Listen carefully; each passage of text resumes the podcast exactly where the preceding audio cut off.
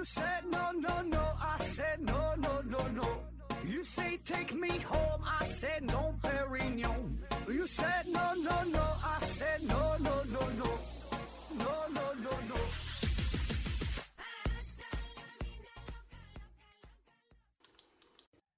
拼命探索，不计后果。欢迎您收听《思考盒子》，本节目由喜马拉雅平台独家播出。这一期啊，咱们分享一位听友的来稿啊，叫“给我十块钱，我让你明白什么叫知识付费”。呃，从前几年开始啊，有一个词儿就一直困扰着我，哎，就是知识付费。我非常错愕的发现，获取知识需要付费，怎么就突然成了新闻了呢？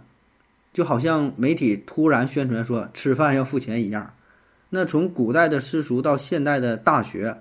到考证、购买学习资料，到为了谋生学个厨子、学个美发啊、学个挖掘机，对吧？哪样知识免费了？这不一直都在收费呀？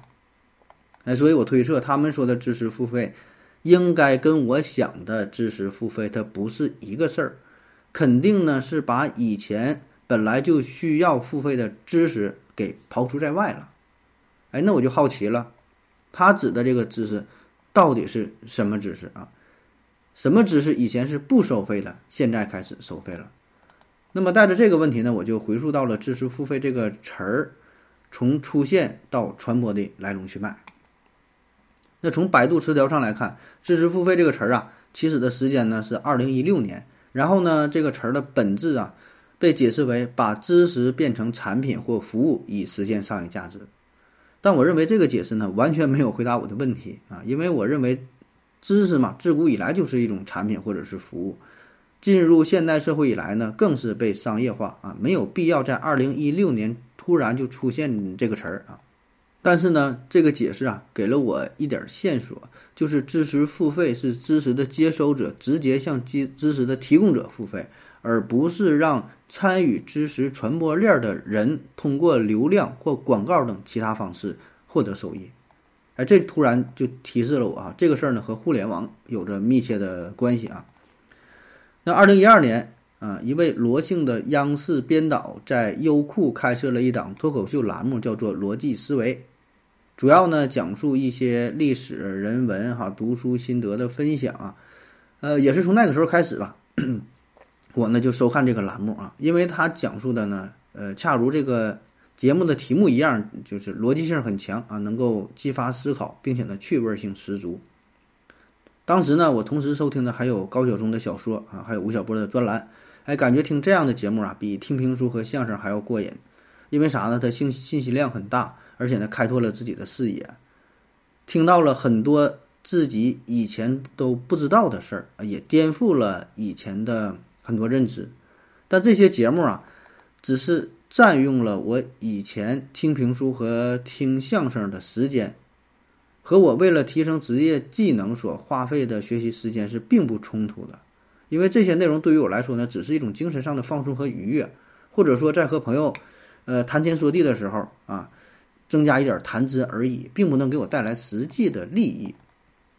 这个时期的几档类似的脱口秀节目呢，大概也都是这种形式。对于我们听众来说呢，就是白嫖啊，呃，感觉他们都是为爱发电，但实际上呢，他们能从平台，呃，得到一部分分流量的费用和广告费啊。这呢，应该是提出支持付费之前的模式，通过流量或者是广告等其他方式获取收益。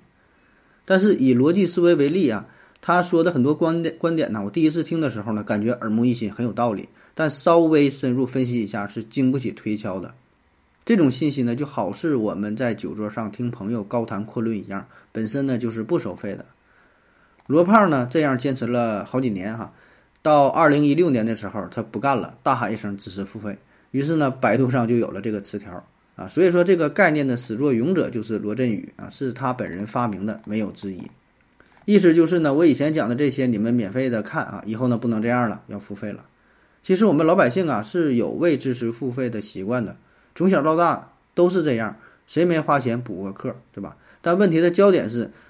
你这个是不是知识，会不会冒充的知识混在知识的队伍里一起收费了？收费的另一个问题是，以目前的社会现实来看，人们普遍遵循逐利思维。都很理性现实，只会把时间和精力投入到可以变现的知识储备上。对于历史、人文、宏观局势、人类命运等等宏大的概念同时，不会投入太多的精力，更不会付出费用来采集，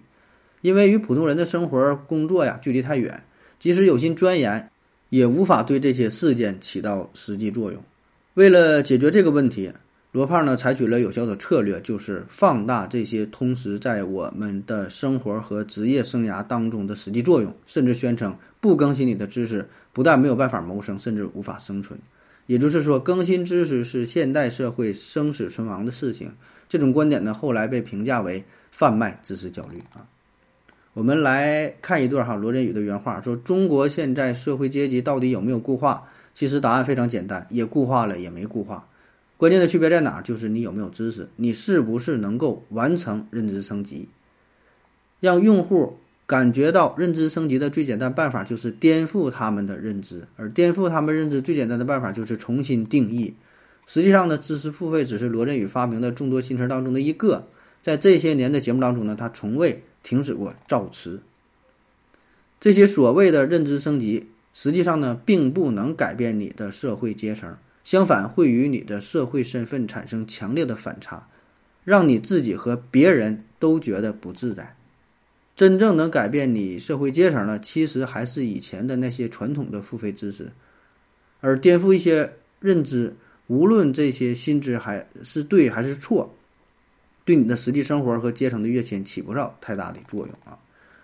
虽然这种颠覆认知的营销。模式啊是不可持续的，但毕竟互联网上掀起了一波题材，于是呢还是有不少顺风蹭车的啊，比如各种各种网赚课程，呃，各种网赚课程啊，抖音上各种教授变现的老师收徒等等，知识付费这个词儿本身就很模糊啊，为了显得高大上，很多以前割韭菜的人也含糊的将自己的运营模式定义为知识付费。经过以上的梳理，我我把知识付费这个概念做了三个层次的解读啊。第一种就是我们自古以来需要付费的知识来源，为了新的知识付费的，为了与新的知识付费概念相区别哈，我把它定义为传统知识付费。第二点呢，也就是二零一六年哈由罗振宇提出来的正宗的知识付费，特指在互联网上以数字化的形式呈现音频、视频、文字等信息内容。由免费获取转为付费获取，由于相较于传统知识付费，这类付费内容缺乏强大的信用背书支持，所以呢鱼龙混杂。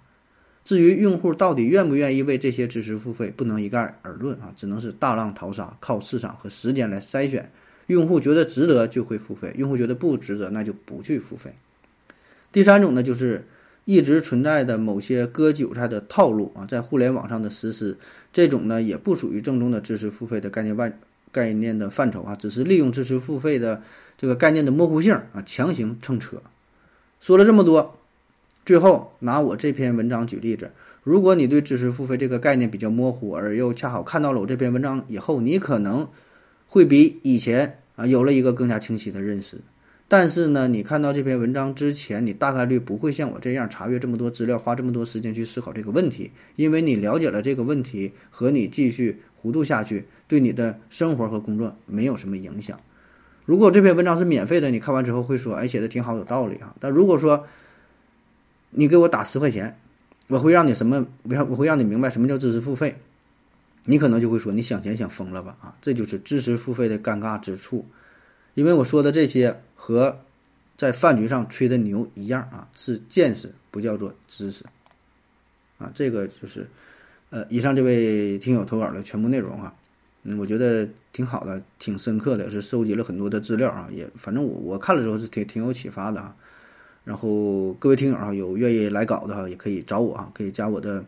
加我的微信哈，思考盒子的全拼，思思考考和和知知知，注意平时的发音哈，也可以关注。我各大平台的账号哈，你就想吧，各种视频平台基本都能找到，就搜索“思考盒子”就行啊。也可以投稿，直接发邮箱“思考盒子”的全拼“思思考考和和子子子”，注意评论的发言，艾特幺六三点 com 啊。感谢你各位的收听，谢谢大家，再见。